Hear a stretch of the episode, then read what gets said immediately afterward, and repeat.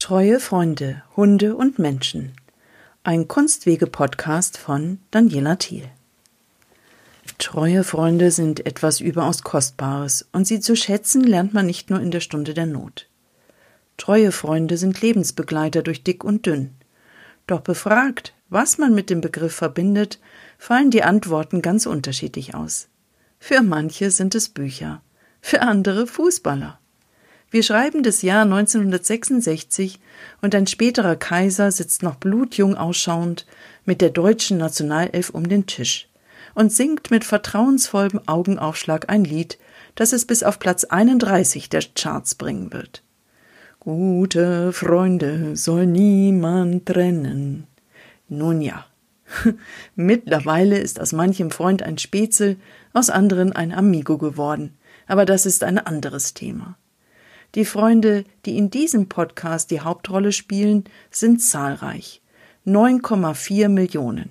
Sind steuerpflichtig und mehrheitlich krankenversichert. 70 Prozent immerhin. Und sie sind ein unbedingt wachsender Wirtschaftsfaktor. Es gibt sie in Handtaschen klein und furchteinflößend groß, gefleckt, uni, gestreift, langnasig und kurzschwänzig, mal Nutz, mal Haustier. Die Rede ist vom ältesten und vermutlich treuesten Freund des Menschen, lateinisch Canis lupus familiaris, dem Hund, besser Haushund. Ihm hat der nicht mehr ganz neue Leiter des Bayerischen Nationalmuseums, Dr. Franz Matthias Kammel, eine ganze Ausstellung gewidmet. Treue Freunde, Mensch und Hund beschreibt in zwölf spannenden Kapiteln die innige Beziehung zwischen Herr und Geschöpf. Kammel, bekannt aus der BR-Serie Kunst und Krempel, verbindet in seiner ersten großen Show beide Bereiche – das Banale und das kunstvoll Abgehobene und spannt seinen Bilderbogen von Bauschan bis Sir Henry, dem Hühnerhund der Familie Mann und dem Mops von Uschi Ackermann. Vor hundert Jahren nämlich, 1919, war Thomas Manns Lebenserinnerung an seinen Hund unter dem Titel Herr und Hund eine Idylle erschienen und gab damit den historischen Anknüpfungspunkt zu München. Auch thematisch bildet die Erzählung einen Grundbass zur ganzen Ausstellung. Fasst sie doch den Blick des Menschen auf den Hund in ein ebenso prinzipielles wie treffliches Bekenntnis. Wunderliche Seele, so nah, befreundet und doch so fremd. So heißt es bei Thomas Mann. Thomas Mann lebte von 1914 bis 1933 im Bogenhausener Herzogpark an der Poschinger Straße Nummer 1. 1916 erwarb die Familie Mann Bauschan als Nachfolger des Collies Motz für 10 Mark von Anastasia Halder, der Pächterin des Bergcafé Kogel in Bad Tölz. Ein ansprechend gedrungenes, schwarzäugiges Fräulein, das unterstützt von einer kräftig heranwachsenden und ebenfalls schwarzäugigen Tochter war. Anastasia, so der Name der Wirtin, wusste wohl, dass man Percy, den schottischen Schäferhund und harmlos geisteskranken Aristokraten, hatte erschießen lassen müssen und nun eines neuen Wächters entbehrte. Der präsentiert sich nun auf unnachahmliche manche Manier in Herr und Hund. Er stand da, auf hohen Knickbeinen, den Schwanz zwischen den Hinterschenkeln, die vier Füße nahe beieinander, den Rücken gekrümmt und zitterte. Er mochte vor Furcht zittern, aber man gewann eher den Eindruck, dass es aus Mangel an wärmendem Fleische geschehe. Denn nur ein Skelettchen stellte das Wesen dar, ein Brustgitter nebst Wirbelsäule, mit ruppigem Fell überzogen und vierfach gestelzt. Alles beugte sich nieder, um dem Kummerbilde Lock und Trostworte zuzuwenden und in den mitleidigen Jubel der Kinder hinein gab Anastasia vom Herde her ihre Erläuterung zu der Person des Köstlings. Er werde vorläufig Lux gerufen und sei bester Eltern Sohn, sagte sie mit ihrer angenehmen gesetzten Stimme. Die Mutter habe sie selbst gekannt und von dem Vater nur Gutes gehört. Jetzt sei er betreten und ohne Selbstvertrauen infolge der fremden Umgebung. Aber in kürzester Zeit werde es sich schon zeigen, dass er von hervorragenden guten Eltern stamme. Ja, aber hätten sie offenbar nicht recht zueinander gepasst? Doch, insofern es beides ausgezeichnete Tiere gewesen seien. In ihm lägen die besten Eigenschaften, dafür leiste sie, Fräulein Anastasia, Gewähr. Auch sei er unverwöhnt und mäßig in seinen Bedürfnissen, was heutzutage ja ins Gewicht falle. Bisher habe er sich überhaupt nur von Kartoffelschalen genährt. Soweit Thomas Manns wunderbar ironisches Meisterwerk. Eine Bergbäuerin mit einem russischen Prinzessinnennamen. Als Fräulein, Mutter einer Tochter und ein Hühnerhundbastard, der von Lux auf Bauschan umgetauft wird. Entlehnt übrigens einem plattdeutschen Roman von Fritz Reuter. Bauschan ist abgeleitet von Bastian und verweist auf den heiligen Sebastian, der in der Novelle Der Tod in Venedig von 1912 mit seiner Haltung im Schicksal, Anmut in der Qual zur Referenzfigur für den Schriftsteller Gustav von Aschenbach und sein Lebensethos geworden war. Noch nie zuvor war einem Hund ein literarisches Denkmal gesetzt worden. Von Thomas Mann und München aus öffnet sich nun der Blick der Ausstellung in die ganze Welt. Wie eng die Beziehung zwischen Mensch und Haustier ist, zeigt die Geschichte. Älteste Spuren ihres Zusammenlebens weisen zwischen 25 und 40.000 Jahre zurück. Irgendwann in diesem Zeitraum trennte sich der Hund von seinem Stammvater Wolf und schloss sich dem Menschen an. Teilte man sich zuvor die Nahrungsressourcen, so passte sich später, spätestens mit der Sesshaftwerdung des Menschen, der Hund dessen Nahrungsspektrum an. Nach dem Motto, der Rest ist für den Hund, war wohl jahrhundertelang ein spärlicher Rest. Dennoch bewährte sich die Form des Zusammenlebens für beide Geschöpfe und die Verdienste des Hundes als Nutztier für das Fortschreiten von Zivilisation, für den Austausch von Gen- und Warenpotenzialen. Man denke an die Länder unter Permafrost und ihre Schlittenhunde, sind nicht hoch genug anzusiedeln. Als Last- und Zugtier, als Jagd- und Wachhund war der Hund dem Menschen zu Diensten. Und fast überall hat man sein Fleisch gegessen, was in Deutschland nicht aus hygienischen, sondern Tierliebegründen verboten wurde. Die Lebensbeziehung zwischen Mensch und Hund führte zu einem Phänomen, das der Volksmund gerne mit wie der Herr so's gscher kommentiert. Das Sprichwort geht vermutlich auf den Satz plane qualis dominus, talis et servus. Wie der Herr, so auch der Sklave aus der Episode Das Gastmahl des Trimalchio aus dem Roman Satyricon des Autors Titus Petronius zurück. Es gab auch ein ähnliches griechisches Sprichwort, das wie die Herrin so die Hündin lautete. Im Deutschen wurde dann, vermutlich um einen Reim herzustellen, anstelle des Sklaven und des Haustiers das Geschirr benutzt, das für Geschirr steht, in dem der Untergebene angeschirrt ist. Gemeint ist hier die manchmal eklatante Ähnlichkeit in Aussehen, Physiognomie und Gang von Herr und Hund. Ja, und das ist mehr als nur ein Klischee. Entwickelte sich im Lauf der Jahrhunderte die Gesichtsmuskulatur des Tieres derart, dass Liebe, Lust und Leid darin ablesbar wurden. Das Lesen von Gemütsstimmung gilt übrigens reziprok. Mensch erkennt, was Hund antreibt und umgekehrt. Bei engem Zusammenleben eine sicher wertvolle Hilfe. Womit wir auch schon im nächsten Kapitel wären, nämlich dem Zusammenleben. Das änderte sich gewaltig im Lauf der Jahrhunderte. War der Hund zunächst Nutztier und blieb es bis heute in zahlreichen Gegenden der Welt, man denke nur an Asien, so veränderte die industrielle, industrielle Revolution diese Wahrnehmung. Maschinen ersetzten die Muskelkraft des Tieres, auch wenn zum Beispiel Italien noch in den 50er Jahren des 20. Jahrhunderts von Hunden gezogene Wägelchen kannte. Mit dem zu Ende gehenden 18. Jahrhundert avancierte der liebste Begleiter des Menschen mehr und mehr zum Haus- bzw. Schoßhund und wurde von nun an der neu aufgekommenen Leine spazieren geführt. Aber interessant, würde jetzt Kommissar Brenner bei Wolf Haas sagen. Obwohl Hunde schon sehr lange Halsbänder tragen, ist damit die Leine eher eine modische Erfindung. Manchem reicht die Leinenbeziehung allerdings nicht und deshalb beginnt ein nächster Teil des Ausstellungskapitels auch mit Prominente mit Hund. Von Rudolf Mooshammer mit Daisy bis zu Loriot mit zwei Möpsen, verkehrt herumgehalten. Von ihm stammt ja auch der herrliche Ausspruch, eine Welt ohne Möpse ist möglich, aber sinnlos.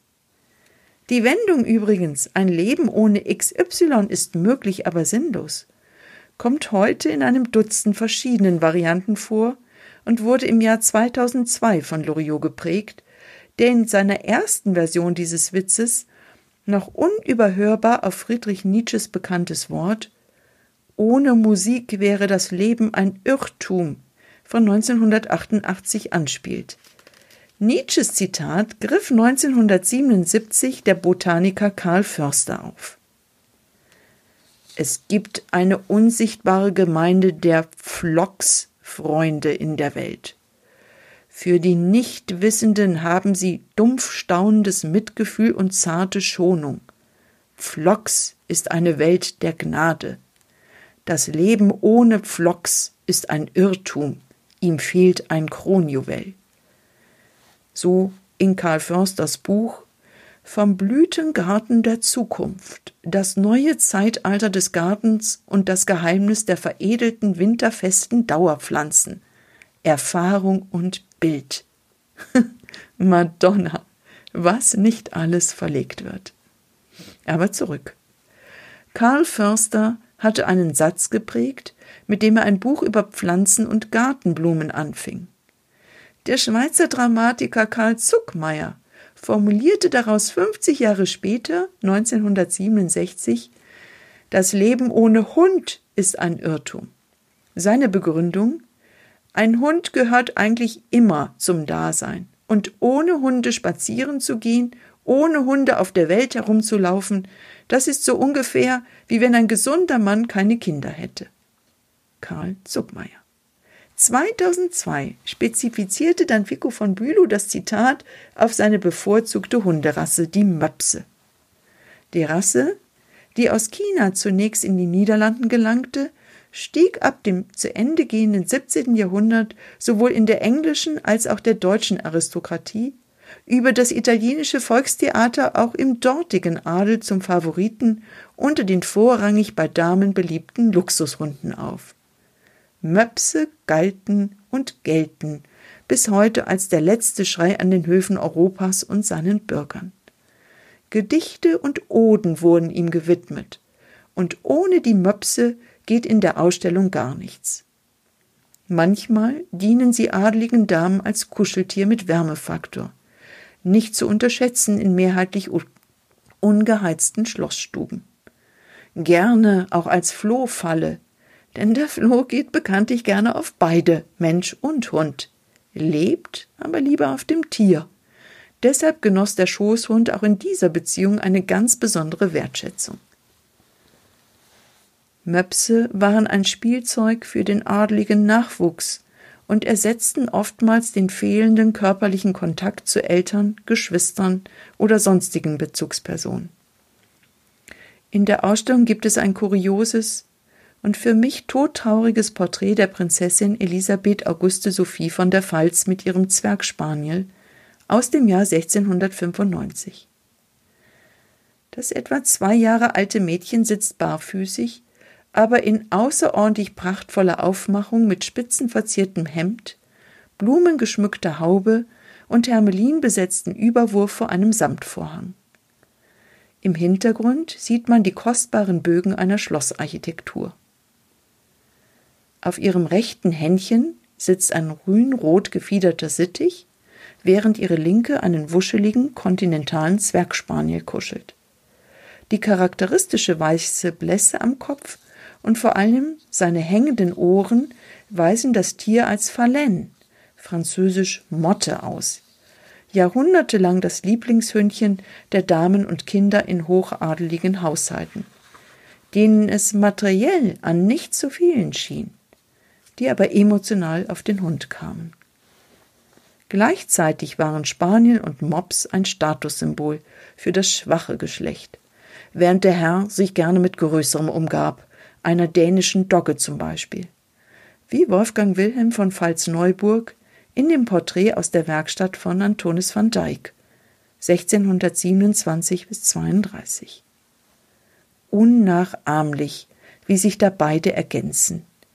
Der Herzog im kostbaren Gewand vor einem gigantischen Säulenprospekt, den Daumen der Linken gelassen an den Bügel des Schwertes gelegt, während die Rechte scheinbar ungezwungen an den Orden vom goldenen Vlies greift. Die farblich wunderbar passende dänische Dogge mit breitem Halsband und Initialen steht auf dem gleichen Teppich wie sein Herr und schmiegt sich an dessen Hüfte. Wachsam, aufrecht und mit aufschauendem Blick auf das Ordenskleinod. Der Hund verweist damit nicht nur auf die Hochwildjagd als Privileg des Herrschers, sondern er steht gleichsam für die körperliche Potenz seines Herrn und dessen gesellschaftlichem Status als Ordensträger. Zweimal hatte der 1599 in Antwerpen geborene flämische Künstler Antonis van Dyck den Herzog lebensgroß porträtiert. Damit folgte er einer vergleichsweise jungen Bildtradition, die ausgehend von Jakob Seiseneggers Porträt von Karl V., datiert 1532, vor allem bei Tizian zu finden war ein Jahr nach Seisenegger, einem 1505 in Niederösterreich geborenen, 1567 in Linz gestorbenen Künstler, Hofmaler von Ferdinand I., Bruder Karls V. in Wien wurde, konterfeite der venezianische Meister Tizian seinerseits Karl V. mit Hund. Das Bild mit beachtlichen Dimensionen 1,92 Meter mal 1,11 Meter befindet sich heute im Museo del Prado in Madrid. Seiseneggers Bilderfindung, die erste nämlich, ist beeindruckend. Der Kopf des englischen, dockengroßen Hundes befindet sich in unmittelbarer Nähe zur Schamkapsel, also dem Gemächt des Herrschers, der seine Hand auf den Wrist des Tieres legt. Hand, Gemächt und Kopf des Hundes bilden dabei eine auffällige Linie, und verkörpern mit Sicherheit auch metaphorisch Wirkmacht, Potenz und Zeugungskraft. Was mich etwas stutzig macht, ist die Bezeichnung Wasserhund des Kunsthistorischen Museums Wien, wo Seiseneggers Bild heute zu sehen ist. Wieso sollte an der Seite des mächtigsten Mannes der damaligen Welt ein Wasserhund zu sehen sein? Zumal das Aussehen des Tieres im Bild eher einer Ulmer Dogge denn einem englischen Apportierhund gleicht. Warum sollte sich ein Herrscher mit einem Tier präsentieren, das als Apportierhund bestens schwimmen kann und gerne Enten aus Seen holt? Die Bezeichnung englischer Wasserhund lässt mich zweifeln. Das majestätische Tier an Wolfgang Wilhelms Seite ist für mich eindeutig eine Docke. Ein Wasserhund sieht ganz anders aus. Und um eine Vorstellung von dieser Hunderasse zu bekommen, lohnt wieder ein virtueller Blick in die Münchner Ausstellung des Bayerischen Nationalmuseums. Dort findet sich ein Foto von Pete Sousa. Die Aufnahme zeigt den neu gewählten amerikanischen Präsidenten Barack Obama mit seinem portugiesischen Wasserhund Bo im Wettlauf. Herr und Hund sind von hinten zu sehen in Blickkontakt. Obama hält den Hund nicht an der Leine. Die schleift im schönsten Blau, in der Farbe angelehnt an die präsidiale Hose über den Boden. Freiwillig schließt sich deshalb Bo dem rennenden Herrchen im sportlichen Wettkampf an. Über das Temperament von portugiesischen Wasserhunden liest man, er ist außergewöhnlich intelligent, er versteht und gehorcht freudig allen Befehlen seines Meisters. Er hat ein heftiges Temperament, ist eigenwillig, stolz, ungestüm, genügsam und unermüdlich. Sein Ausdruck ist streng, sein Blick durchdringend und aufmerksam. Das Sehvermögen ist sehr ausgeprägt und der Geruchssinn bemerkenswert. Wahrhaft präsidiale Eigenschaften. Im April 2009 ist diese Aufnahme eine von vielen mit Präsident und Hund, gerne auch mit Präsidentenfamilie und Hunden veröffentlicht worden. Und das ist kein Zufall. Genau 100 Tage war Obama da im Amt. Statt Tafeln mit Amtsvorgängern oder Statistiken mit Wirtschaftsfakten im Rücken rennen Hund und Staatsoberhaupt über glänzendes Parkett im goldenen Lichtschein. Wow! Besser hätte man Obamas bereits im Wahlkampf bedientes Image von Lockerheit, Sportlichkeit und Nähe nicht ins Bild setzen können. Und da passt ein Wasserhund bestens. Es gibt noch ein zweites präsidiales Herr- und Hundbild in der Ausstellung. Es zeigt die ikonische Fotografie von Bundeskanzlerin Angela Merkel zusammen mit dem russischen Präsidenten Wladimir Putin und dessen rabenschwarzen Labrador in Sochi. Seit sie 1995 beim Fahrradfahren gebissen wurde, hält Merkel Distanz zu Hunden. Wladimir Putin wusste wohl darum. Das hielt ihn nicht davon ab, Conny, die rabenschwarze Labradorhündin, zum Stelldichein dazu zu bitten. Der Gesichtsausdruck nun der deutschen Regierungschefin spricht Bände. In größter Kontenance bringt sie ihre Geringschätzung gegenüber Putin zum Ausdruck, getreu dem Motto Dadurch lasse ich mich nicht einschüchtern. Übrigens wird der gleiche Hund später Frankreichs Staatschef Macron ans Bein pieseln. Sachen gibt's. Madonna. Und noch ein berühmter Hund ist mit Russland verbunden. Ihr Name ist im Deutschen nicht unbedingt eine Auszeichnung, bedeutet er charmanterweise Kläfferin. Doch gehört damals der etwa dreijährige Mischling mit Sicherheit zu den berühmtesten Hunden der Welt. Die Rede ist von Laika, dem ersten Lebewesen, das in den Orbit transferiert wurde. Als Insasse des Erdsatelliten Sputnik, den die Russen im Wettlauf mit den Amerikanern am 3.11.1957 ins All schossen, sollte mit ihr die Möglichkeit bemannter Raumfahrt getestet werden. Ein für Laika tödliches Unterfangen. Denn Stress und die Überhitzung des Flugkörpers waren zu viel und sie verendete nur wenige Stunden nach dem Start.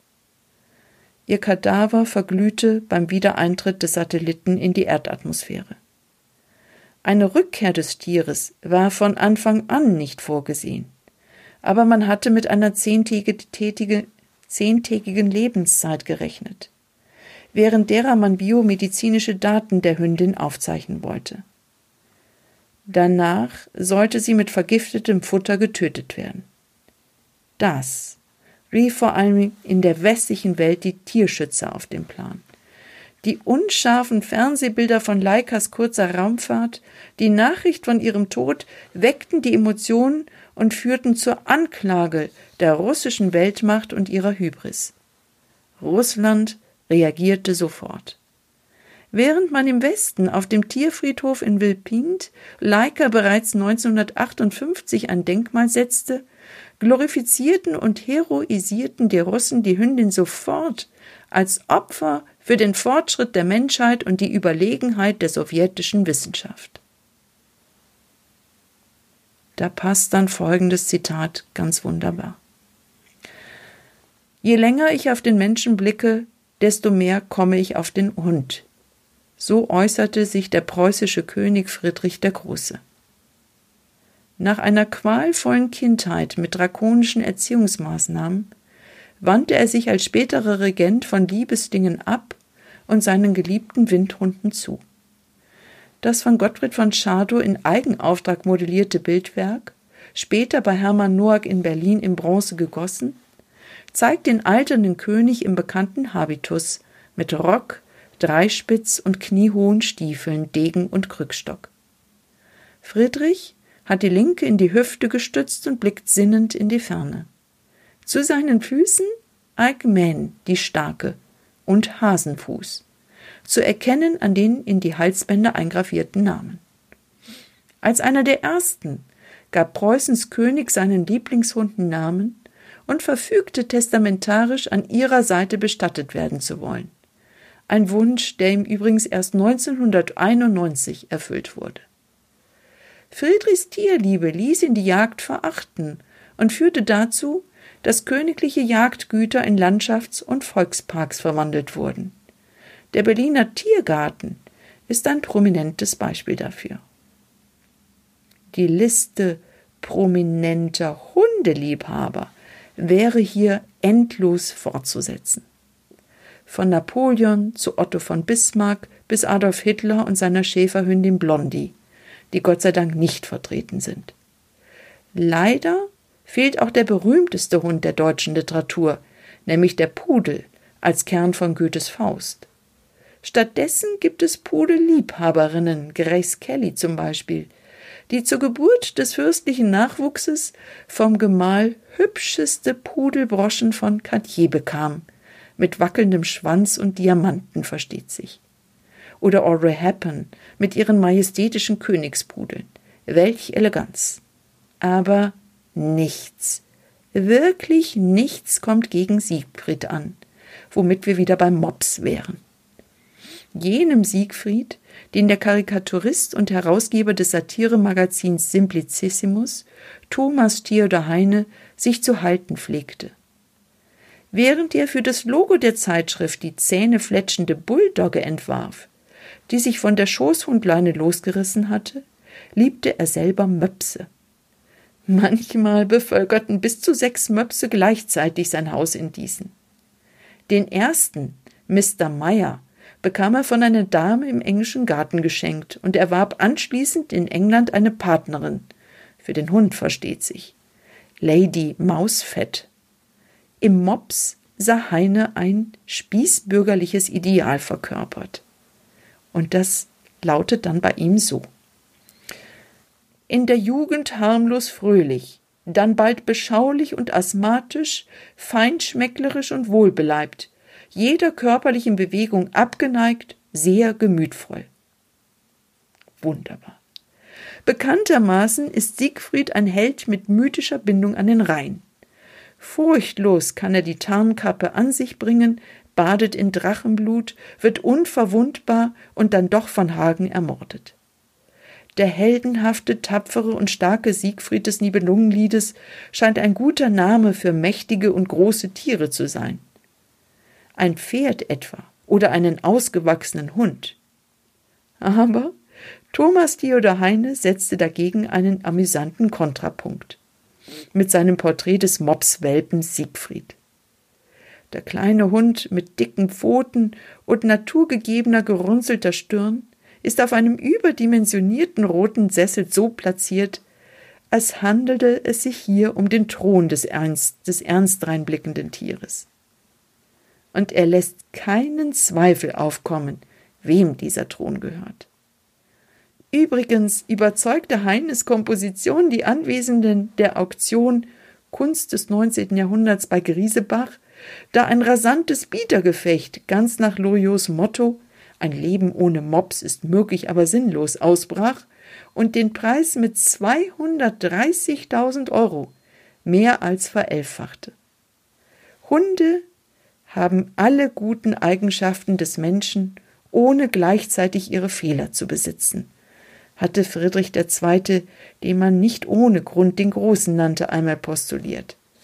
Vielleicht sind Hunde deshalb so beliebt. Als Nutz- und Haushund, als Wärmequelle, Partnerersatz, Spielzeug, Spür, Wach- und Rettungshund, Helfer und Freund des Menschen. Man könnte ihn gerade jetzt gut gebrauchen. Denn mit einem kurzen Schweifwedeln kann ein Hund mehr Gefühl ausdrücken als mancher Mensch mit stundenlangem Gerede. Das war die Meinung von Louis Armstrong. Und Ernst Hauschka formulierte, die kalte Schnauze eines Hundes ist erfreulich warm gegen die Kaltschnäuzigkeit mancher Mitmenschen. Diesen Podcast könnte man hundemäßig endlos fortsetzen. Aber nun ist er zu Ende. Herzlichen Dank fürs Zuhören.